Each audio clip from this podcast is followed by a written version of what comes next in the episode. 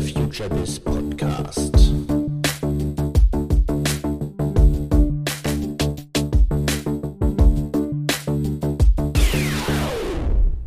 Herzlich willkommen zum FutureBiz Podcast.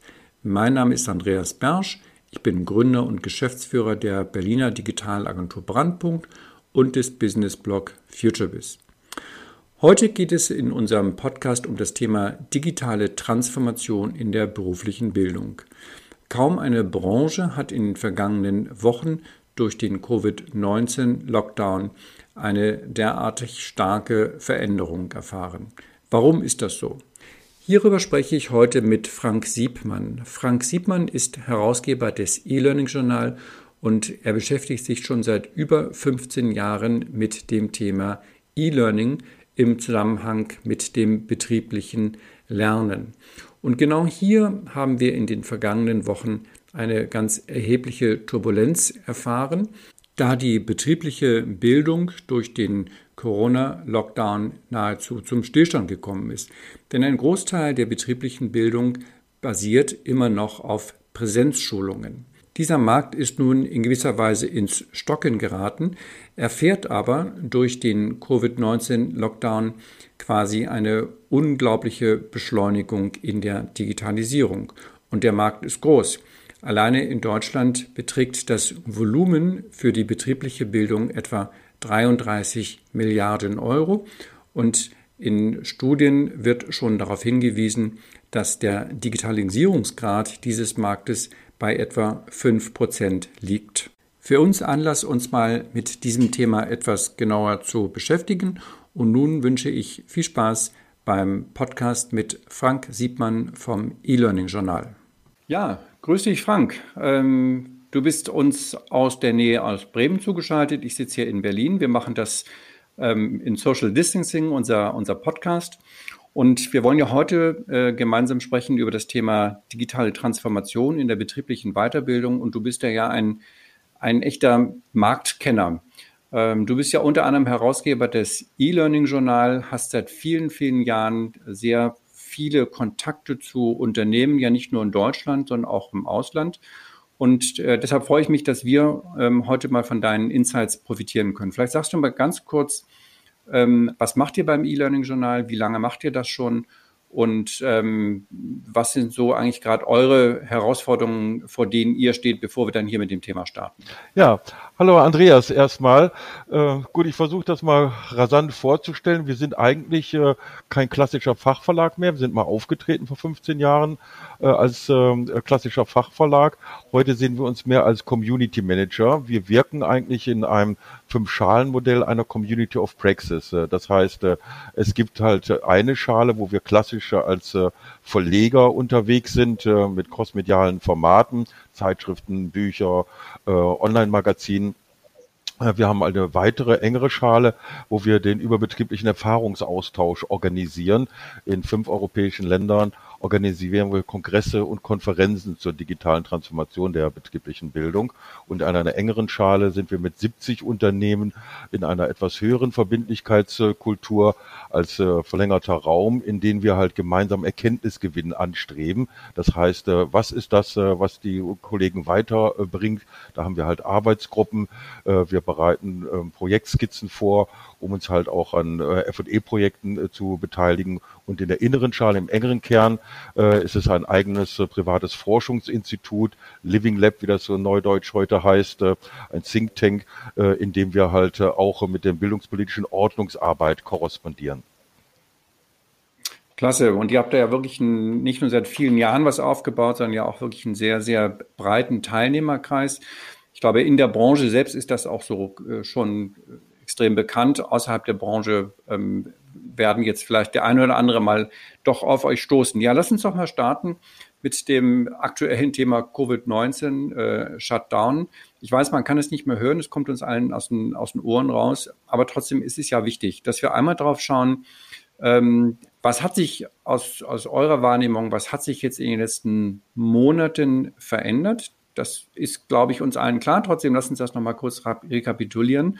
Aber dann würde mich natürlich vor allem interessieren, welche dieser Veränderungen würdest du meinen, werden Bestand haben. Also jetzt über das Jahr 2020 hinaus auch zu einer andauernden wirklichen Veränderung der Systemlandschaft im betrieblichen Lernen führen? Ja, also wir betrachten das ja immer aus dem äh, Blickwinkel unserer Zielgruppe. Unsere Zielgruppe ein bisschen blumig, äh, auch international nennt man das halt E-Learning Professionals.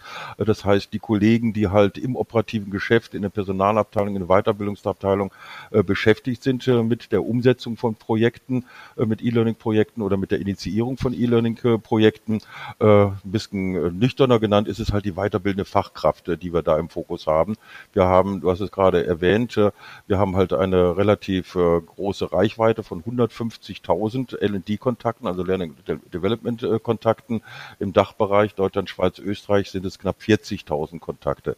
Die Wahrnehmung, die wir haben zu Corona, ist ähm, die, die nachhaltigste Wirkung, die nach, ähm, nach meiner Einschätzung Corona auslösen wird, ist, dass das Stakeholder-Management in Betrieben sehr stark durcheinandergewirbelt werden wird. Also man muss ja sehen, dass äh, die Zielgruppe äh, betriebliche Bildung ist äh, in Deutschland eine Sonderzielgruppe. Ganz grob unterteilt in der, in der, ähm, in der Digitalisierung der Bildung hast du halt die Zielgruppe Schule, die Zielgruppe Hochschule, die Zielgruppe berufliche Bildung und die, die Zielgruppe betriebliche Bildung. Und nur diese eine, diese Zielgruppe betriebliche Bildung, die läuft unterhalb des Radars unserer Bildungspolitik.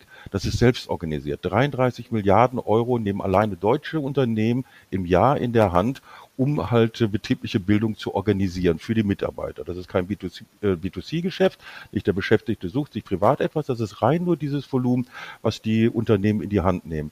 Der Anteil heute von E-Learning, da gibt es keine verifizierten äh, Studien zu, da gibt es nur einige, die man halt hochrechnen kann, ist der Anteil an E-Learning in der betrieblichen Bildung, äh, ist höchstens eins oder anderthalb Milliarden davon. Also da hast du eine Vorstellung dieser Dimensionen. Aber da halt diese betriebliche Bildung, insbesondere betriebliche berufliche Weiterbildung, ähm, dass die ja weit unter dem Radar halt ähm, der äh, der bildungspolitischen Ordnungsarbeit halt läuft, ist das natürlich sehr alles selbstbestimmt, was die machen. Und insofern ist es ein Thema der Stakeholder. Wer sind die Stakeholder? Die Stakeholder ist der Betriebsrat, ist die IT-Abteilung, ist der direkte Vorgesetzte, ist die obere Führung. Und das sind die, die halt natürlich jetzt in dieser Zeit äh, überall das Go geben. Leute, wir können ja nichts in der Präsenz äh, zurzeit machen. Wir machen so viel wie möglich halt äh, in Online-Training. So, und das spüren wir halt. Wir sind ja äh, im Kern ja auch ein Fachverlag, dass die E-Learning-Anbieter, das sind ungefähr 250 ähm, E-Learning-Butzen in äh, Deutschland, Schweiz und Österreich, also E-Learning-Agenturen, Bildungstechnologie-Anbieter, äh, wobei Bildungstechnologie-Anbieter sind überwiegend aus, den, äh, aus dem nicht-europäischen Raum, hauptsächlich aus dem äh, amerikanischen Raum, äh, dass äh, die natürlich äh, überwiegend halt absolute Boomzeiten haben. Äh, so, das ist anders äh, bei der Zielgruppe Schule. Da gibt es viel weniger Anbieter, weil es ein sehr, sehr schwieriger Markt ist. Das entscheiden die Kommunen, was eingekauft wird. Und insofern tummeln sich da auch viel weniger Leute. Und da ist natürlich auch viel schwieriger, jetzt Bildungstechnologie aufzubauen. Ne? Man hört es ja überall, die armen mhm. Eltern, die jetzt der Hilfspädagogen sind zu Hause äh, und da gibt es keine digitale Infrastrukturen. Das hat halt ganz andere Gründe. Da sind natürlich Unternehmen viel autonomer aufgestellt. Mhm. Aber lass uns doch vielleicht gerade nochmal, bevor wir da so in die Tiefe in der Analyse gehen, nochmal auf den Ist-Zustand äh, gehen. Du hast ja eben schon beschrieben, dass du das aus Perspektive der, der, der Stakeholder siehst. Ähm, wie nehmt ihr es gerade wahr? Was ist in den letzten Wochen wirklich in den Betrieben passiert? Und inwiefern hat das jetzt schon zu einem eine Transformation oder einem Umdenken bei den Stakeholdern geführt? Also fangen wir mal vielleicht mit dem nochmal mit einer Bestandsaufnahme an. Was ist aus deiner Beobachtung in den letzten Monaten passiert? Ja, also äh, das, äh, was hauptsächlich passiert ist, ist es ja nicht, es geht ja gar nicht dabei so sehr halt um die organisierte Weiterbildung, das heißt halt um die, äh, um die analoge oder als E-Learning formale Angebote, sondern es ist ja das Feld des informellen Lernens. Es ist ja eh, die, die betriebliche Bildung besteht ja durch, es gibt da verschiedene Ansätze und wissenschaftliche Forschung zu, aber so mehr oder weniger um 70 Prozent handelt es sich als um informelle Lernprozesse, 20 Prozent aus den Prozessen, dass du das äh, bei, äh, im Dialog mit deinen Kollegen halt äh, äh, dir dein Rüstzeug holst für deine Kompetenzentwicklung und nur zehn Prozent eigentlich machen äh, diese 33 Milliarden aus, über die wir gerade gesprochen. Also ist insofern äh, das Lernen im Dialog, das heißt äh, die Kollaboration untereinander, äh, die ist natürlich mit dem Ein, äh, Einwirken von Corona, äh, wie du selber ja auch weißt und deine Hörer ja auch, äh, da ist natürlich alles in Homeoffice rübergegangen oder fast alles halt. Alles, was in Homeoffice gehen konnte, ist in Homeoffice. Das heißt, es ist ein reiner digitaler Workflow geworden. Das heißt, diese ganze Kommunikation untereinander, der Zusammenarbeit. Also ich bin davon überzeugt, wir erleben hier in den letzten drei Monaten oder haben in den letzten drei Monaten vier, fünf Jahre äh, digitale Transformation jetzt halt erlebt, wenn ich mir die Geschwindigkeit angucke, die vorher wirklich mal. Nur ein kleines Beispiel dazu. Äh, ich bin ja bekanntermaßen bin ich eine Wanderameise. Ich bin ja gar nicht so oft in Deutschland äh, und ich habe eigentlich natürlich schon immer, meistens bin ich im asiatischen Raum halt unterwegs, schon immer habe ich es gepflegt und gewünscht halt, dass man mit mit Video-Meetings sich halt trifft. Nach drei Minuten vergesse ich, dass ein Video ist und die Kollegen, den ich da halt kenne, man interagiert halt zusammen. Die Quote, die mein Backoffice so bis Januar den letzten Jahren so hingekriegt hatte an Videocalls, die war ungefähr so um die 10, 15 Prozent. Der Rest war halt immer, dass ich halt mit Laptop, mit Skype to Festnetz äh, irgendeine deutsche Nummer anwählen musste und dann halt äh, äh einen Audiocall dann halt hatte. Im Moment ist die Quote fast 100 Prozent. Also der einzige Call in den letzten, äh, in den letzten Wochen äh, war halt ein Akteur bei der Bundesanstalt für Arbeit. Den hatten sie halt die Webcam weggenommen. Weiß nicht warum. Äh, aber ansonsten äh, ist, es, äh, mhm. ist es mhm. jetzt gang und gäbe geworden. Das heißt, das ist natürlich auch ein ganz großer Change, ähm, wie Prozesse dann halt auch ablaufen. Ja, ich glaube, dass sozusagen auf dieser informellen Ebene, das haben wir in der Tat ja alle mitbekommen, interessanter Aspekt. Ich würde aber gerne noch mal auf, auf den anderen Bereich eingehen, des, ähm, diese 10 Prozent oder vielleicht auch die 20 Prozent, das heißt des organisierten Lernens. Ähm, das heißt, dort, wo betriebliche Weiterbildung in den Betrieben organisiert wird, du hast schon angesprochen, das wird zum Teil natürlich über, auch über die Gewerkschaften organisiert, zum Teil dann über die Personalabteilung, über die Personalentwicklung. Ähm, dort ähm, ist ja doch auch in den letzten Wochen dann das war es ja nicht möglich, das, das übliche Format der Präsenzschulung durchzuführen. Meine Wahrnehmung ist, dass jetzt viele der, der Bildungsanbieter, ob das jetzt Trainer sind oder Bildungsinstitute, ähm, der Meinung sind, das haben wir schon überwunden, ja, eigentlich so analog zur breiten Bevölkerung. Der Virus, den haben wir irgendwie im Griff und wir können jetzt so zu unserem normalen Leben zurückkehren.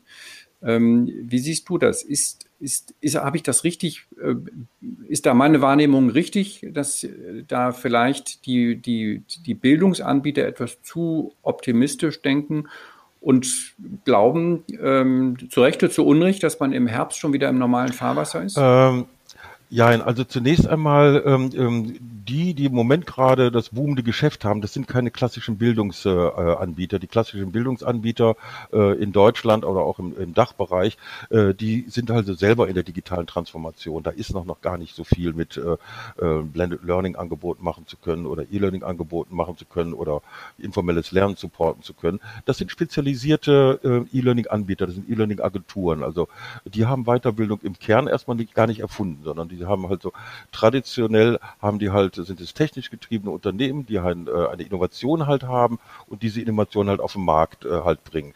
Ähm, das heißt, die, die digitale Transformation der betrieblichen Bildung, äh, die ist äh, bei durch Corona bei den Bildungsträgern kaum angekommen. Wenn du die klassischen Bildungsträger dir halt anschaust, ähm, das sind ja die Bildungsträger der Sozialpartner, ne? der Arbeitgeberverbände, der Arbeitnehmerverbände, freie Verbände, äh, Arbeitnehmerkammern etc. pp. Äh, die sind jetzt erstmal heftig in der Trauerarbeit, in der extremen Trauerarbeit. Die gehen davon aus, dass das Geschäft Geschäftsjahr dieses Jahr schon gelaufen. Das Geschäftsjahr nächstes Jahr wird auch sehr, sehr schwierig sein, in der Präsenz eigentlich Weiterbildung halt durchführen zu können. Und in den Unternehmen selber ähm, wenn wir jetzt so eine große Reichweite haben, ähm, das sind ja alles Kollegen, die äh, sind ja mit E-Learning im Tagesgeschäft beschäftigt. Deswegen sind die auf uns gekommen. Du hast es ja richtig gesagt. Außerhalb äh, der äh, betrieblichen Bildung äh, sind wir überhaupt gar nicht bekannt. Äh, äh, da gibt es ja gar kein Need dafür. Das heißt, erst dann, wenn du E-Learning machst in ein Unternehmen, dann hast du den Bedarf auf überbetrieblichen Erkenntnisgewinn oder überbetrieblichen Erfahrungsaustausch und dann stößt du früher oder später halt auf uns. So, und was diese Kollegen angeht, entweder die sind halt in, in Kurzarbeit. Äh, das, äh, das betrifft halt viele Millionen. Viele von den Kontakten, die wir haben, die sind in Kurzarbeit. Ne? Wenn die, unsere Kontakte halt zur, ähm, guck dir an, äh, äh, gerade die großen Firmen, die ja E-Learning einsetzen, das sind ja unsere Kontakte. Äh, guck dir die, die Lufthansa an, die sind gegroundet halt. Ne? Die sind alle von der Bildschwäche verschwunden. Also unseren Arbeitsgruppen, die melden sich privat jetzt halt. Die sagen, ich will da einfach äh, weitermachen. Ich will da einfach mit euch in Kontakt bleiben halt. Ne? Aber die haben auch äh, gar keine äh, berufliche äh, Zukunftssicherheit. Äh, da ist also unheimlich viel äh, Unsicherheit da, auch bei den Unternehmen, äh, die jetzt die Arbeit halt äh, wieder aufnehmen. Da ist unheimlich viel Zukunftsunsicherheit. Da die Geschäftsmodelle, die sind noch gar nicht so gesichert. Also dass äh, diese Normalität oder diese neue Normalität, wie so schön heißt, natürlich gehört E-Learning zu dieser neuen Normalität. Aber halt, äh, das ist eine Normalität, die wir auf der Straße empfinden. Das ist das, was wir gesellschaftlich halt wahrnehmen. Äh, die Wirkung auf die Wirtschaft. Also ich will da nicht zu pessimistisch sein. Aber da sind wir noch lange nicht bei dieser Erkenntnis, was da alles auf uns zukommt. Mhm. Und wenn wir nochmal in die Unternehmen reingucken, nehmen wir mal jetzt die, in, in, mittleren bis größeren Unternehmen gibt es ja Strukturen für das Thema betriebliche Weiterbildung, nicht? In der Personalentwicklung, in der Personalabteilung. Ähm, wie würdest du es dort einschätzen? Wie stark ist dort schon ähm, oder hat sich dort eine Erkenntnis gebildet, dass das Thema Präsenzschulungen ähm, vielleicht nicht mehr das einzige Modell der Zukunft sein kann und wie stark wird dort jetzt auch eine Transformation vorangetrieben, aktiv vorangetrieben. Das heißt, ähm, auch zu gucken, wie kann man die betriebliche Weiterbildung ähm, in-house jetzt digitalisieren. Nicht? Man, man arbeitet ja dort dann eben entweder mit externen äh, Trainern oder Bildungsanbietern zusammen oder macht das ja auch intern durch die Weitergabe von Wissen im, im Kollegenkreis. Auch das ähm, ist ja oft in der Vergangenheit durch, durch Präsenzschulungen gemacht worden und ähm, bedarf ja jetzt eben äh, einer Digitalisierung. Wie, wie würdest du das einschätzen? Wie stark ist auf dieser Seite in den Personalabteilungen dort ein Bewusstseinswandel entstanden und äh, wie viel äh, Transformation traust du äh, diesen Stakeholdern zu? Das muss man sicherlich nochmal unterschiedlich nach der Unternehmensgröße betrachten. Das können wir dann auch gleich im Anschluss noch machen. Ja, also äh, zunächst einmal, ähm, das hat mit Corona ganz wenig zu tun im Augenblick. Also wenn ich halt davon spreche, dass ich davon ausgehe, dass es in den Stakeholder-Management äh, äh, halt sehr nachhaltige Veränderungen gibt, äh, dann wird das erst mit der Reflexion passieren. Lernen hat immer was mit Reflexion zu tun. Kompetenzentwicklung hat auch immer mit Reflexion zu tun.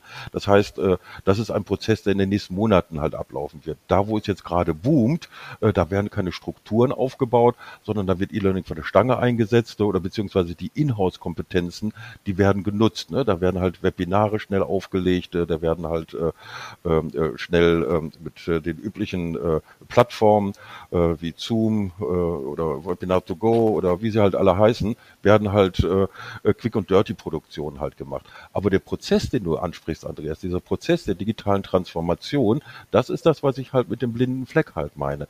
Das ist halt schon seit 15 Jahren, ist das halt hier stark äh, ähm, in der Entwicklung. Das hat natürlich sehr viel äh, nicht nur mit der Digitalisierung unserer Gesellschaft zu tun, natürlich auch mit der Globalisierung. Deutschland ist natürlich auch Exportweltmeister. Das heißt, äh, wenn du jetzt ein deutsches Unternehmen nimmst, nehmen wir jetzt mal DHL, die haben 500.000 Mitarbeiter weltweit. Die werden aber, äh, die betriebliche Bildung, die wird aber strukturiert natürlich hier von Deutschland aus. Diese Beruflichkeit, die wir in Deutschland kennen, die gibt es in kaum einem anderen europäischen Land und darüber hinaus äh, sieht schon wieder ganz anders aus. Das heißt, die sind natürlich schon seit vielen Jahren, sind die interessiert an Bildungsstandards. Ne? Impulse setzen zu können. Und die laufen nicht über die Präsenz. Die laufen natürlich halt darüber, äh, dass halt in Blended Learn Konzepten halt äh, hier standardisierte digitale Medien halt eingesetzt werden, äh, die halt letztendlich auch den, ähm, die, äh, die Qualität in dem Bildungsmanagement dann halt sicherstellt. Aber der Prozess ist sehr beschleunigt worden in den letzten 15 Jahren durch die Digitalisierung in der Form, äh, dass halt zur Ermittlung von, Kom äh, von Kompetenzbedarfen in den Personalabteilungen natürlich viel stärker mit äh, Systematisierungsversuchen äh, durch äh, Digitalisierung, äh, ob das jetzt halt Recruiting-Software ist, ob das jetzt halt äh, äh Kompetenzkataloge sind, die alle digital abgebildet sind. Und wir hatten vorher die Situation, die haben wir in KMU halt halt noch, und die ist natürlich, wenn du dir das Volumen anguckst äh, ähm, an, äh, Weiterbildungsbudget, was aber diese zehn Prozent ja nur betrifft, der formalen äh, Bildung im Betrieb, äh, dann hast du halt hier eine Situation, dass die äh, einzelnen äh, Unternehmen hier in diesen Digitalisierungsversuchen äh, zunehmend äh, äh in der Lage sind, äh, äh, insbesondere durch die Globalisierung, dass sie es da gelernt haben, dass sie in der Lage sind, halt Kompetenzentwicklungen immer stärker halt zu steuern. Äh, so, während die klassische Weiterbildung immer noch halt äh, diesen, diesen Katalog anbietet. Zweimal im Jahr kommt ein Seminarkatalog heraus und dann gibt's das schöne Seminarhaus äh, und dann äh, trifft man sich da, was jetzt gar keine Kritik sein soll halt, aber eben das ist halt ein ganz, ganz anderes Konzept. Das heißt, dadurch, dass es ein absolut unregulierter Markt ist in unserer beruflichen Bildung, unsere berufliche Bildung in der Hochschulbildung organisiert und in dem dualen Ausbildungssystem organisiert, hier ja überhaupt gar nicht reguliert.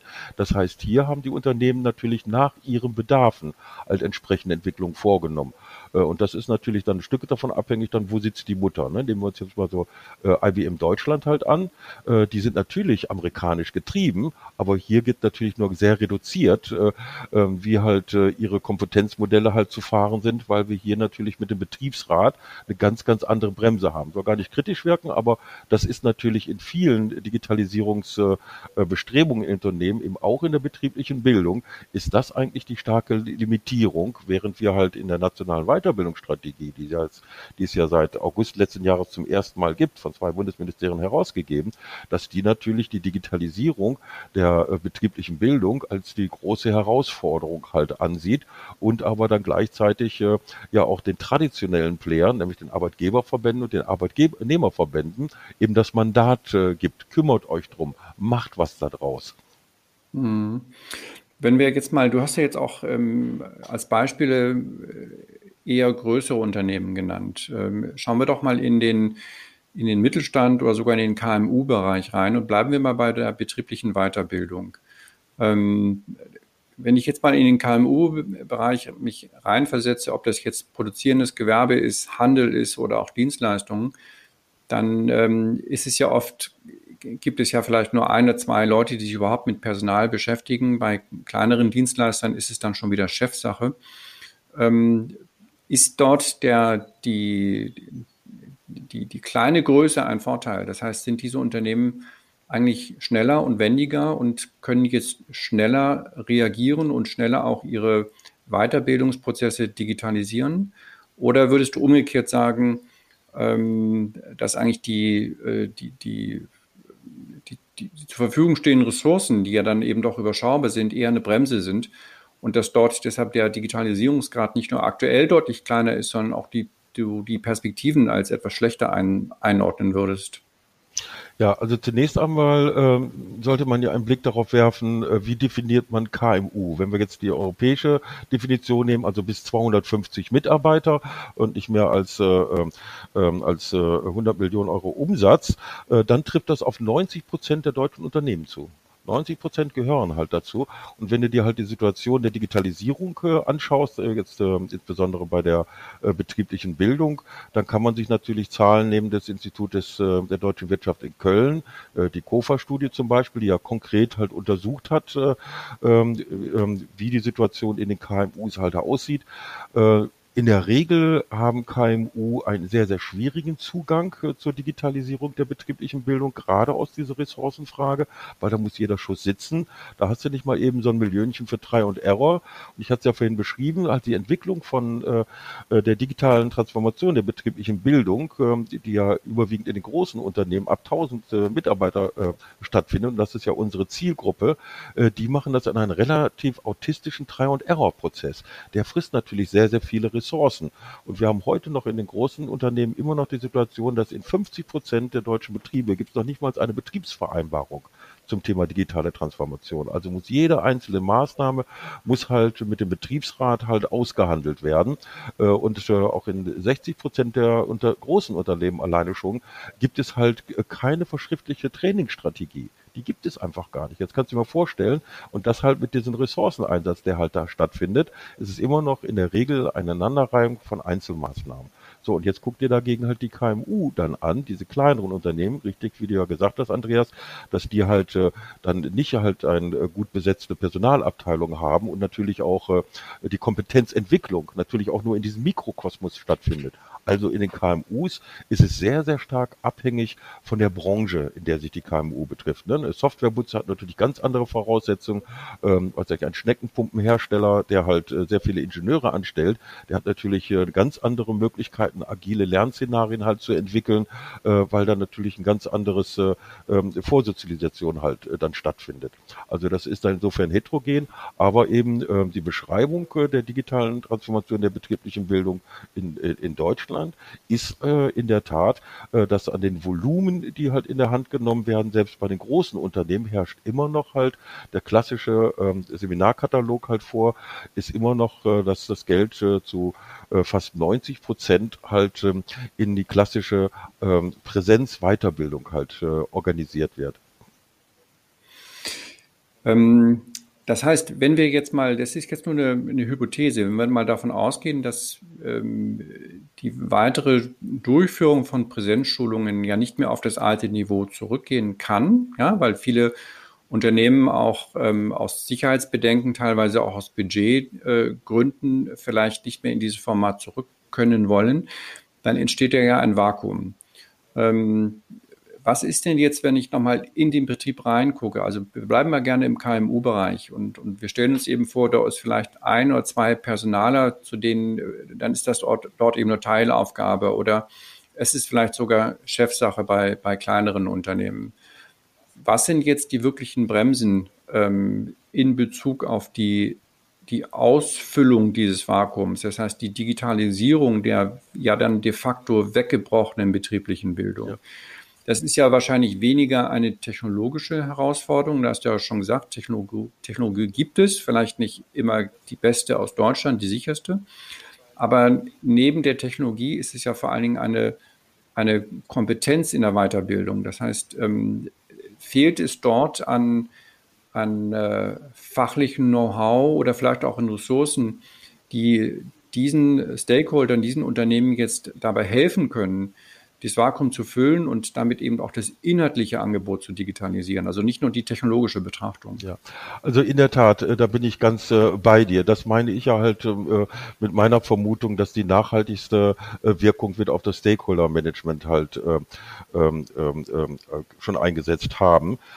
Das, was auf der einen Seite der große Siegeszug von E-Learning eigentlich ist, auch hier in den, deutschen Unternehmen, ist ja eigentlich die Unterstützung Unterstützung des informellen Lernens. Das ist halt da, wo du halt an deinen Arbeitsplatz, in deinen Arbeitsprozess irgendeine, ähm, irgendeine ähm, einen, einen, einen ganz schnellen Lernprozess halt brauchst. Wie mache ich jetzt genau diese Tabelle? Die habe ich noch nie gemacht. Und dann gehst du halt bei YouTube rein oder sonst wo halt, guckst dir halt zwei Minuten Video an und du machst das genau nach, was er gemacht hat. Dadurch, dass du das erprobst, lernst du. Ne? So, das heißt, durch die Erprobung äh, kommst du an diese Kompetenzen rein. Und diese Kompetenzentwicklung, das ist das, äh, was ja im Kern dahinter steckt. Das ist das, was jetzt halt einen ganz, ganz großen Schub halt erlebt durch diesen Druck, äh, dass halt die digitalen Kompetenzen sehr stark ausgebaut werden. Ne? Du kannst nur an Videokonferenz teilnehmen, wenn du, wenn du halt ähm, das gestartet bekommst halt. Und es wird natürlich dem Betrieb natürlich umso deutlicher, wo sind eigentlich die Abgehängten? Ne? Was funktioniert halt wo nicht? Das heißt, das wird natürlich jetzt sehr, sehr offensichtlich. Das heißt, einmal sind es halt die digitalen Kompetenzen, aber zum anderen äh, in den Stoker Stakeholder Management ist ja nicht so, dass die dass die halt unfähig sind, sondern äh, sie sind halt Interessenvertreter, die natürlich im Fokus ihre Interessen halt hatten. Und die digitale Transformation der betrieblichen Bildung oder überhaupt die digitale Transformation hat ja in der Regel keinen Beauftragten halt. Ne? So und äh, Weiterbildung, das können wir aus der Krise 2008 ja auch sehr, sehr gut noch, äh, äh, noch uns in Erinnerung bringen. Äh, Marketing und Weiterbildung, das waren die beiden äh, Punkte, wo die Unternehmen am meisten, am schnellsten kürzen konnten, wo es nicht so nachhaltige Verträge halt gab, weil es halt so, so in der Hand in den Mund Leben halt so ist. Aber halt äh, dieses Bewusstsein äh, bei den Stakeholdern, welche Kompetenzdefizite sie jetzt hier hatten, äh, und welchen Need es betrieb, äh, betrieblich halt gerade gab und was das für die Zukunft bedeutet, äh, das wird jetzt halt natürlich eine große Wirkung äh, auf die Akteure haben, weil da gab es vorher halt nicht den Druck bei den Betriebsräten, bei der bei den direkten Vorgesetzten, äh, bei den einzelnen Akteuren äh, im operativen Geschäft. Warum muss ich mich damit beschäftigen, wenn du als E-Learning-Akteur jetzt halt hier in meine IT eingreifen willst oder wenn du jetzt hier ein Projekt durchführen möchtest? Das ist ja gar nicht mein Thema. Also muss ich mich auch nicht damit beschäftigen, welche Kompetenzen müsste ich haben, um mit dir das halt mittelfristig einschätzen zu können. Nur war ja 2008, 2009, das hat sich ja dann vielleicht doch verändert, der, der Fachkräftemangel noch nicht mhm. so ausgeprägt wie in den letzten Jahren. Ähm, also ich würde ja vermuten, dass äh, natürlich wird man jetzt in, in, in Marketing-Budgets äh, sparen, man wird auch in Weiterbildungsbudgets sparen. Aber ich glaube nicht, dass man so schnell vergisst, aus welchem Fachkräftemangel man herauskommt oder ja auch teilweise noch ist. Und ich, meine These wäre, dass das nicht so stark ähm, einbricht. Aber wir wissen es nicht. Das ist jetzt letztendlich auch eine, ein Blick in die Glaskugel. Ähm, was würdest du denn ähm, jetzt dir wünschen, was sich einmal auf der, auf der makroökonomischen äh, Ebene ändern müsste in Deutschland, das heißt auch seitens der, der, der Politik, damit wir hier einen, einen digitalen Schub bekommen? Ähm, vielleicht als erster Punkt und dann als zweiter gucken wir nochmal in die Mikro, in die betriebliche Ebene rein. Fangen wir mal mit der Makroebene an. Ja, also ich begleite jetzt äh, sozusagen seit 15 Jahren äh, die, äh, die deutsche Wirtschaft, also unter anderem die deutsche Wirtschaft oder die deutschsprachige Wirtschaft halt in ihren Prozess der digitalen Transformation. Also ich bin mittlerweile zu der Überzeugung gekommen, ganz gut, dass es nicht schneller gegangen ist, weil die digitale Transformation der betrieblichen Bildung kann nicht schneller gehen als die digitale Transformation äh, der Gesellschaft und des Betriebes halt. Das wird nicht funktionieren. Das sehen wir auch sehr gut an der Zielgruppe äh, Schule. Ne? Da äh, ist ja immer eine Schubweise, ist unheimlich viel Geld da, da gibt es 5 Milliarden Euro halt Schulen ans Netz, aber da leider gab es gerade die Hardware halt nicht. Ne? Und wenn es die Hardware dann halt gibt und die Software gibt es halt, dann gibt es gerade die Lehrerfortbildung halt nicht. Also es hat keinen Sinn, da einfach nur Geld in dieses System zu pumpen. Was mich hoffnungsvoll macht, äh, das äh, braucht aber gar keine großen äh, Stellschrauben. Was mich hoffnungsvoll ist, macht, ist, dass ich davon ausgehe, und das ist auch das, was ich halt wahrnehme, dass halt das Bewusstsein des Beschäftigten oder eben des Stakeholders, des Beauftragten, das Bewusstsein, mehr Selbstverantwortung dafür jetzt äh, übernehmen zu wollen, meine digitalen Kompetenzen auszubauen. Das ist der Schlüssel, weil meine äh, These ist ja, dass der Siegeszug äh, des, äh, ähm, der digitalen Transformation der betrieblichen Bildung, die findet in den informellen Lernprozessen halt statt. So, und da wären halt, ähm, ähm, wenn ich mir was wünschen dürfte, wenn heute Weihnachten wäre, dann würde ich mir halt wünschen, äh, dass die obere Führung es mehr zu ihrem Thema in der Zukunft machen würde, an der Stellschraube Lernkultur, Unternehmenskultur, da die Weichen zu stellen, äh, weil einfach äh, mit, äh, mit, äh, mit äh, der Aussage, die ja reflexmäßig ja unvermeidbar ist, äh, wie dass man ja, dass wir ja alle Bio einkaufen wollen und das Klima schützen wollen, ist halt ja unsere Lernkultur, die müssen wir jetzt verändern, unsere Unternehmenskultur, es muss äh, Button-up sein, äh, das das gut gemeinte ist noch nicht gut gemacht. Äh, du kannst halt in der, unter, in, der Lernkultur als äh, im operativen Geschäft äh, ähm, äh, ähm, Verantwortlicher äh, im Projekt, kannst du relativ wenig ändern, wenn nicht von der oberen Führung da ein Signal ist. Äh, und es geht nach hinten los. wenn du halt dem, dem Lerner, der ja immer hier ein Beschäftigter ist, wenn du den einfach das Mandat gibst und sagst, du darfst, du sollst jetzt selbst verantwortlich lernen. Ja, wie viel selbstverantwortlich ist denn dann da, wenn die Stellschrauben nicht dafür gesetzt mhm. sind? Gut, und wenn wir jetzt mal äh, genau in diese Mikroebene reingehen, jetzt stellen wir uns mal vor, es ist Weihnachten und es kommt ein, ein Unternehmer äh, zu Frank Siebmann und sagt, lieber Herr Siebmann, ähm, ich möchte gerne etwas ändern. Wie gehe ich da vor? Was würdest du diesem Unternehmer sagen? Was würdest du ihm empfehlen? Ja, meine Erfahrung ist ähm, bei, ähm, bei Führungskräften, das Beste ist, du argumentierst mit Best Practice Beispielen. Ich würde dem äh, Kollegen würde ich äh, äh sagen, schau dir mal das Modell bei Fissmann an. Fissmann äh, ist ja äh, ein bekanntes Unternehmen halt äh, aus Hessen. Die haben ein Modell eingeführt mit Vertrauenslernzeit. Jeder Mitarbeiter hat jede Woche zwei Stunden Zeit zu lernen, was immer er möchte. Also auch ganz, ganz großen Raum dafür für informelles Lernen. So, und das heißt, dieser Vertrauensvorschuss, äh, das ist natürlich das, was den Lerner, also den Beschäftigten hier, natürlich auch sehr viel äh, Wertschätzung gegenüberbringt. Das ist natürlich ein Risiko von dem Unternehmen, aber das ist ein großer Hebel. Das wäre ein äh, Best Practice, das ich zum Beispiel anführen würde. Und wenn wir da nochmal ins Beispiel Fissmann reinschauen, dann müsste ich ja sozusagen als Unternehmer zum einen diesen Freiraum geben. Ja, ich glaube, das ist jetzt ja auch unter dem Kapitel New Work ist ja jetzt eigentlich auch schon äh, in der Breite angekommen. Aber welche, welche äh, Veränderungen, inhaltliche und technologische Veränderungen muss ich dann eigentlich im Unternehmen aufbauen, damit diese Zeit, die ich dort freigebe, dann eben auch für, für das eigenverantwortlich, für das selbstbestimmte Lernen eingesetzt werden kann. Es nützt ja nichts, wenn ich nur die Zeit gebe, aber der Mitarbeiter hat dann nicht das Angebot und nicht die Infrastruktur und auch vielleicht nicht die Anleitung dazu, diese Zeit jetzt vernünftig zu nutzen. Ja, das wäre der Hebel, um dass ein Unternehmen für sich selber erproben kann, wo ihr Weg als äh, lernende Organisation hinführt es wird keine Patentrezepte geben und äh, wenn du halt äh, äh, Vertrauenszeit aufmachst, äh, ich will da jetzt nicht zu sehr in die Tiefe gehen, das Projekt bei Wissmann ist ja wissenschaftlich begleitet worden, die haben ihre Learnings halt daraus. Es ist kein Patentrezept halt, das muss auch gut kommuniziert sein, das muss auch ein gutes internes Marketing halt haben und du brauchst einfach auch eine, eine, ähm, eine mittelfristige Strategie, warum du das halt auch machst äh, und du brauchst natürlich auch eine gute Analyse äh, deiner Zielgruppen. Ne? Überfordere ich jetzt meine Zielgruppen, also was ich zum Beispiel Beispiel bis heute nicht nachvollziehen kann, dass äh, in der nationalen Weiterbildungsstrategie des äh, Bundesministeriums für Bildung und Forschung, da steht halt drinne, äh, wir dürfen die Lernentwöhnten dürfen wir nicht aus dem Blick verlieren.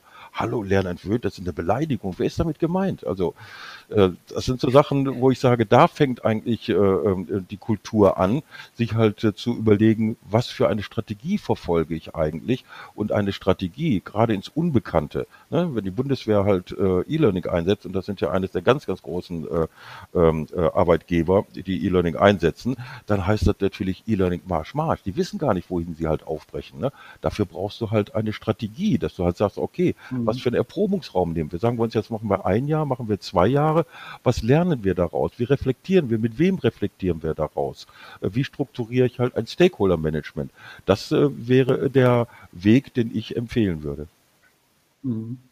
Ich würde gern, wir sind ja schon fast äh, am Ende der Zeit, nochmal auf das Thema Lernformate kurz ähm, eingehen. Also wir haben ja schon gesehen, ähm, ein Großteil sind Präsenzschulungen, also also synchrone Formate, die jetzt natürlich digitalisiert sind, aber immer noch eine, eine, ein synchrones Format, ein Live-Webinar, eine Live-Schulung. Aber wir sehen ja immer mehr Anbieter, die mit asynchronen Formaten kommen, ob das jetzt die großen Plattformen sind, wie, wie LinkedIn Learning, äh, Udemy, wie sie alle heißen. Ähm, da entsteht ja jetzt auch ein, ein, ein deutlicher äh, neuer Wettbewerb für die für die institutionellen Bildungsanbieter, aber auch für die, ja, ich glaube, es gibt fast 100.000 Trainer in Deutschland. Ähm, da entsteht ein völlig neuer Wettbewerb. Ähm, siehst du das auch so? Und ähm, welche Empfehlung würdest du eigentlich heute diesen Bildungsanbietern oder den Trainern geben, sich gegen diesen äh, Wettbewerb neu zu positionieren und auch vielleicht eine eigene digitale Strategie zu entwickeln? Also selbst sozusagen das Angebot jetzt nicht, man kann es ja jetzt nicht sozusagen äh, von heute auf morgen digitalisieren. Man, man hat ja auch Kunden, man hat ähm, erprobte bestehende Präsenzschulungen. Aber ähm, siehst du dort, dass die Chance für diese Bildungsanbieter, sich ein zweites Standbein aufzubauen und dann eben auch stärker in asynchronen äh, Formaten äh, oder asynchrone Formate zu entwickeln, um dann in den Unternehmen ähm, vielleicht auch diesen wichtigen großen Bereich des informellen Lernens noch stärker vielleicht auch adressieren zu können und dann letztendlich dann ein neues Geschäftsfeld zu entwickeln. Es wird sich ein riesiges äh, Geschäftsfeld wird sich da entwickeln. Ähm, das, äh, das klassische Coaching wird natürlich abnehmen, das Online-Coaching nimmt immer mehr zu und der Bedarf, der entsteht äh, eigentlich, das ist ja heute auch schon sichtbar und das Bewusstsein. Im Aber Entschuldigung, Online-Coaching ist ja immer noch synchron. Ja gut, also gucken, zoomen wir doch etwas näher ran an diese ganze Situation. Ähm, die Unternehmen, und wir sprechen ja über die großen Unternehmen, halt, äh, ähm, dass, äh, dass äh, der Einsatz von E-Learning hat nicht das große Volumen gegenüber den Weiterbildungsbudgets, aber die Inhouse-Ressourcen, äh, die werden ja da halt äh, von dem Institut der deutschen Wirtschaft in Köln ja gar nicht bei gemessen. Die Inhouse-Ressourcen und das Wachsen der Inhouse-Expertise, das ist natürlich immens in den Unternehmen. Und äh, die Unternehmen, was die daraus lernen, ist, äh, dass sie zunehmend äh, die Verschränkung äh, der formellen Angebote mit den informellen Angeboten in Form von adaptiven Lernsystemen halt äh, ähm, äh, anstreben. Und auf diesem Weg befinden sich halt. Und auf diesem Weg, äh, dort ist es halt äh, äh zunehmend, das ist aber noch Zukunftsmusik äh, von dem Bewusstsein her, zunehmend, dass es halt um ein Äh, ähm, äh, um ein, äh, um ein Lernkonzept äh, geht, wo der Kontext, in dem der Lerner sich befindet, da natürlich viel stärker bei berücksichtigen muss. Und das bedarf natürlich jede Menge äh, von äh, Lernbegleitern, Lernagenten, wie immer du sie halt nennen möchtest, äh, die halt in der Lage sind, halt diesen Prozess äh, zu begleiten. In, in welcher Form äh, auch immer.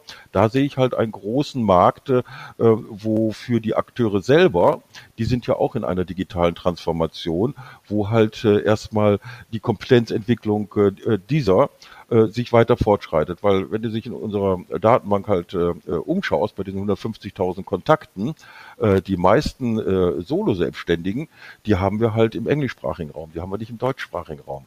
Das heißt, das ist ähm, äh, das als äh, Prozess zu sehen, mit externen zusammenzuarbeiten, das ist der globale Weg der, ähm, der betrieblichen Bildung.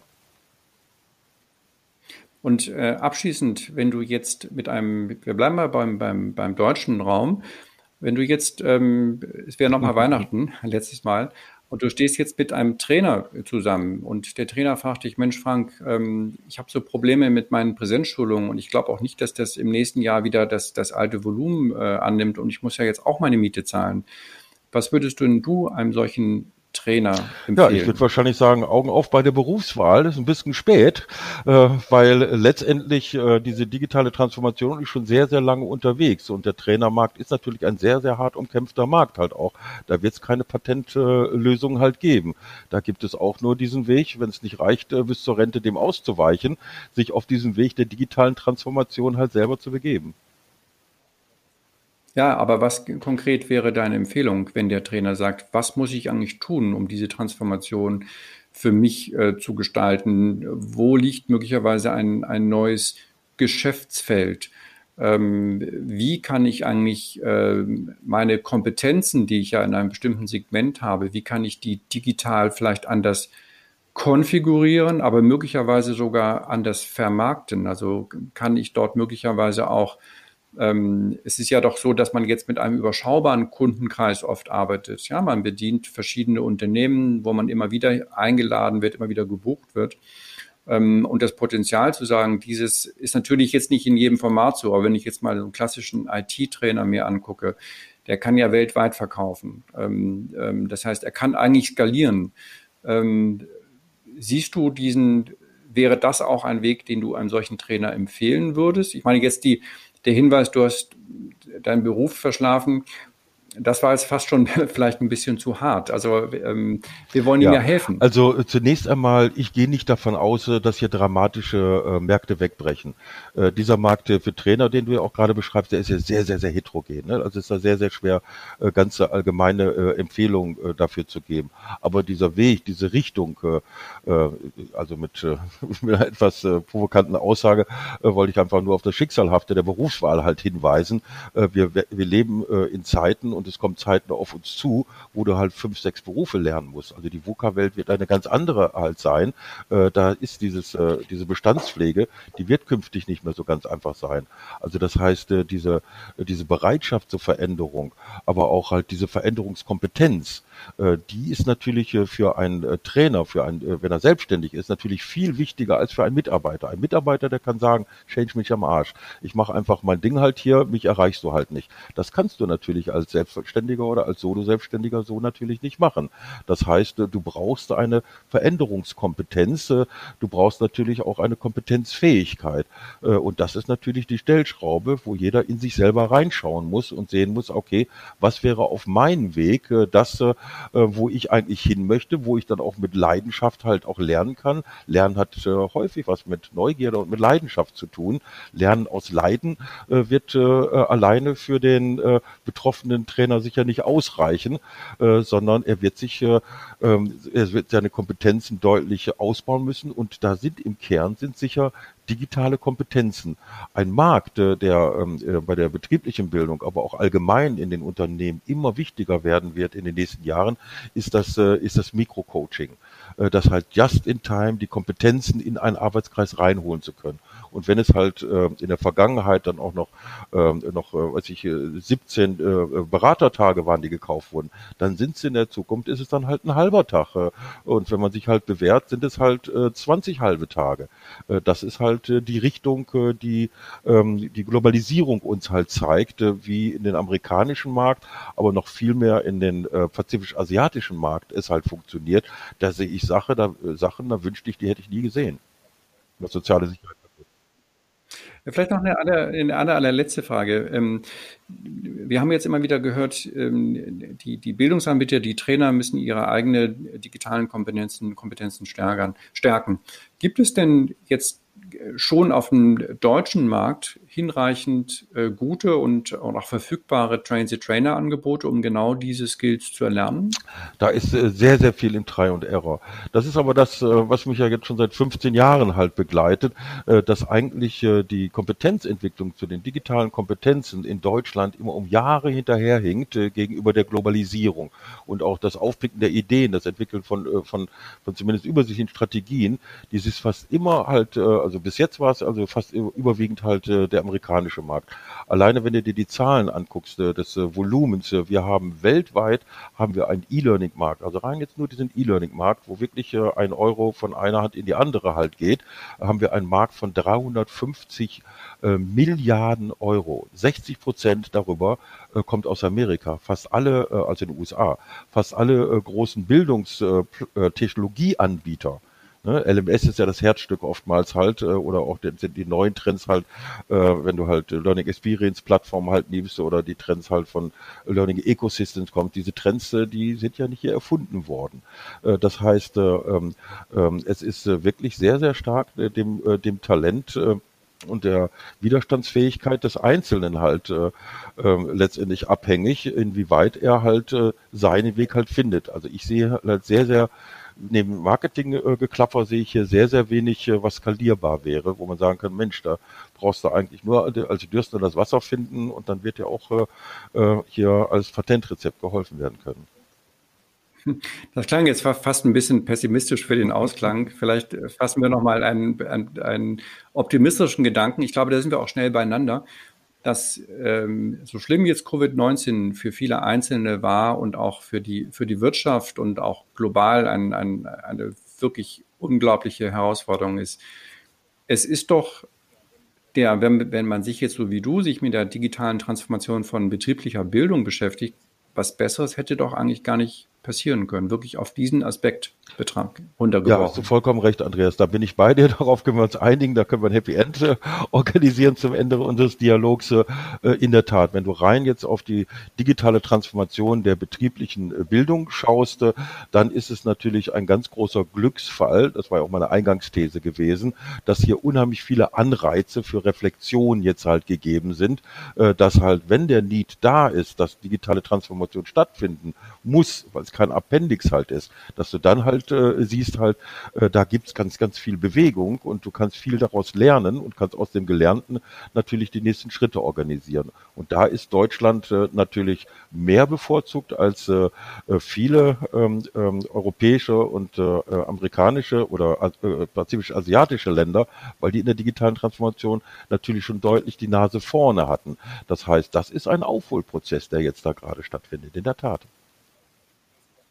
Klasse. Frank, tausend Dank für deine Zeit und unser Gespräch. Ja, vielen Dank, äh, dass du dich für das Thema interessierst, Andreas. Das war unser Gespräch mit Frank Siebmann, Herausgeber des E-Learning-Journals zum Stand der Digitalisierung in der betrieblichen Bildung. Ich danke euch fürs Zuhören und freue mich, wenn ihr bald wieder reinhört beim FutureBiz Podcast. Viele Grüße aus der Berlin. FutureBiz Podcast.